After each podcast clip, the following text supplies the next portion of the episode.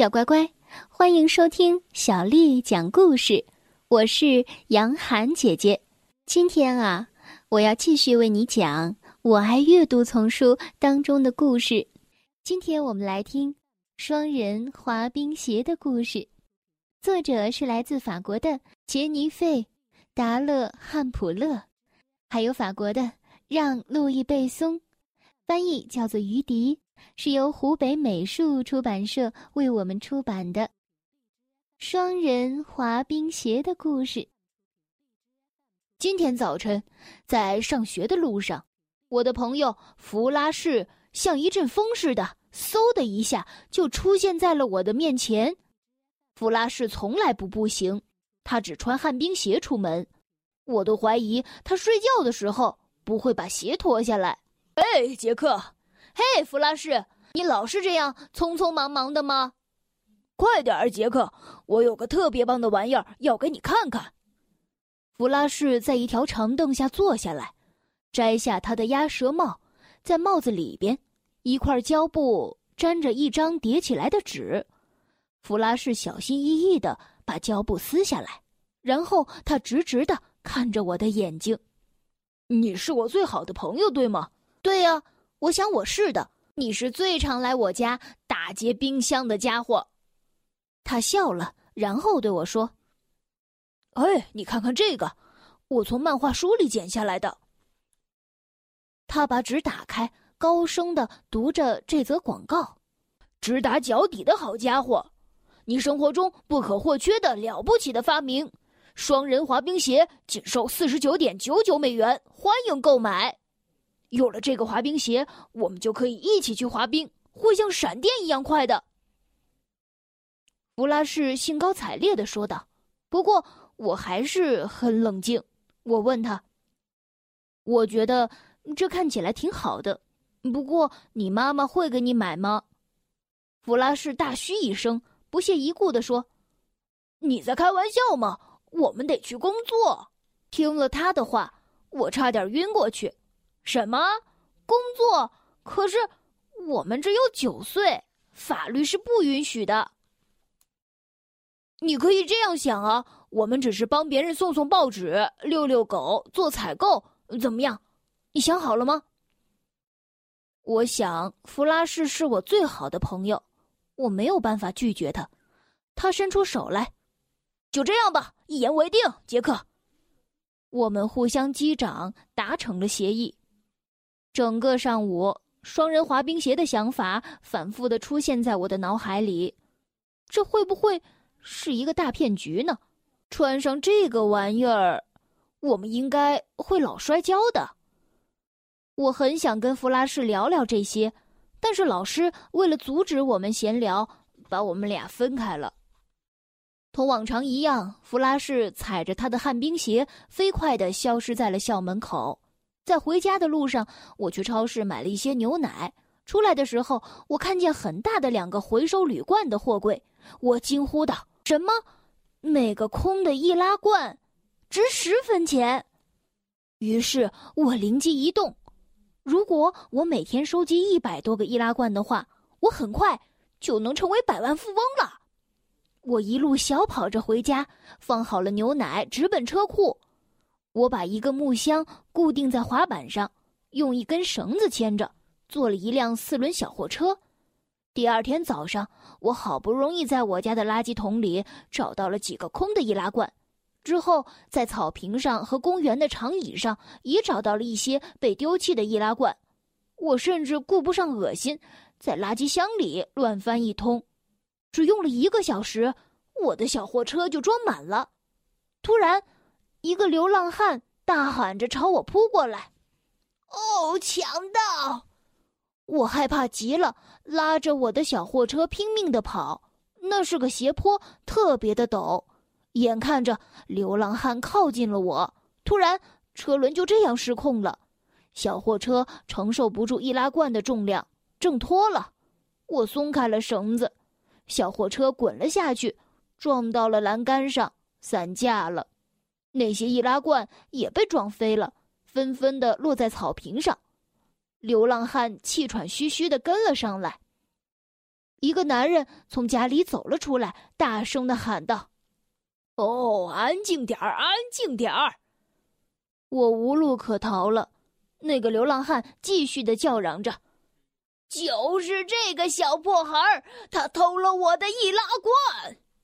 我一头雾水，说话的声音都在发抖。我，我，我不知情，我只是想挣一点钱。流浪汉怒吼道：“哦，混蛋！这活儿早就有人干了。”这个男人试图让他冷静下来。好了，行了，行了，您看这孩子不是不了解情况吗？您拿上这些东西，走人吧。我真想大声的呼喊：“这些易拉罐是我的！”但是流浪汉让我胆战心惊，他没好气的把那些易拉罐扔进了他的垃圾袋里，然后扬长而去，甚至都没有对我说一声谢谢。小家伙，你差点小命不保。那个流浪汉说的对，那些易拉罐是那些无家可归的人唯一的收入。这些虽然不能给他们带来太多的收入，但是足够让他们填饱肚子。你从哪儿来的？竟然不知道这些规矩？那个男人笑着对我说：“我对他说，我的父母是法国人，我叫雅克，但是这里我叫杰克。”他惊呼道：“我真是令人难以置信！我呢，我叫做比尔·卡丹斯顿。”如果你想挣钱的话，我能给你提供一些工作。什么？您说的是真的吗？哦，当然。现在你就可以开始了。呃，我的汽车需要好好的清理一番了。就这样，我和卡丹斯顿先生商量好了工作的事情。我需要在一个小时之内把他的车洗得一尘不染。没过多久，他的妻子带了一些柠檬水和饼干来看我。他对我说道：“呃，如果你愿意的话，你可以帮我们清洗玻璃窗。”我看了看那些玻璃窗户，有十来扇，特别大。我有点犹豫，可我又想到了弗拉士和双人滑冰鞋，最终我接受了他的提议。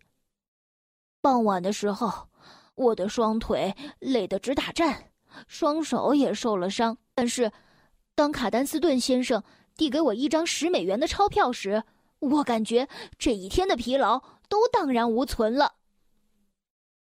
在回家的路上，我碰到了弗拉士，他一脸沮丧地说：“全完了。”我问他：“你怎么了？”我简直是一无是处。接着，他跟我讲述他去他邻居迪特松小姐家里。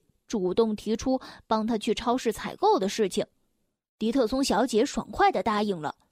弗拉士眼前发亮，继续说道：“我就像是离弦的箭一样，飞快的完成了这个任务。我先跑到了卖花菜的地方，又迅速的来到了卖软奶酪的柜台，然后溜去拿好了苏打水，前后只花了七分钟就完成了。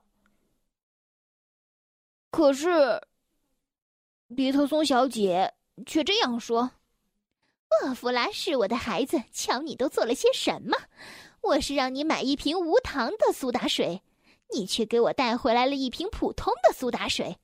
还有这儿，我在清单上写的清清楚楚：五小包脱脂的汤料，你挑的是最油腻的那一种。